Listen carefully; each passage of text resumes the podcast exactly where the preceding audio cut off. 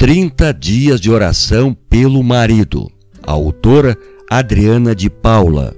Dia número 26. Se o seu marido ainda não é salvo, ore por ele. Graças a Deus pelo seu grande amor com que nos tem ajudado a chegar até aqui. Estamos nos últimos dias de nosso desafio de oração. Louvado seja o Senhor! Nesses últimos dias do propósito de oração, estaremos orando pela vida espiritual dos nossos maridos, pois é uma promessa do Senhor. Buscai primeiro o reino de Deus e a sua justiça, e as demais coisas vos serão acrescentadas. Mateus capítulo 6, versículo 33. Com certeza, se ele for um homem espiritual e buscar em primeiro lugar o reino de Deus e a sua justiça, as demais coisas serão trabalhadas pelo Senhor.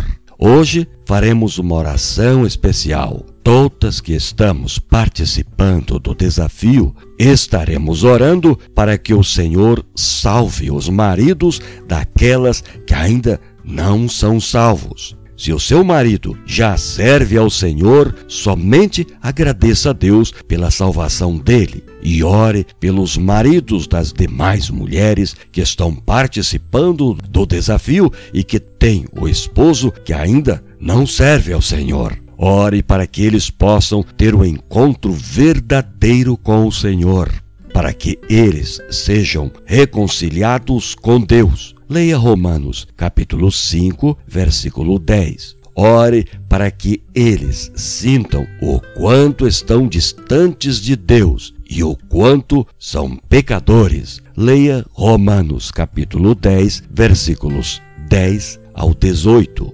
Leia Romanos, capítulo 3, versículo 10 ao 18 e depois o verso 23 e que possam reconhecer que só Jesus pode perdoar os seus pecados e dar o direito à vida eterna. Leia 1 João, capítulo 1, versículos 8 e 9. Que todas juntas possamos interceder a Deus e orar umas pelas outras, com toda oração e súplica, orando em todo o tempo no Espírito e para isso vigiando com toda a perseverança e súplica por todos os santos.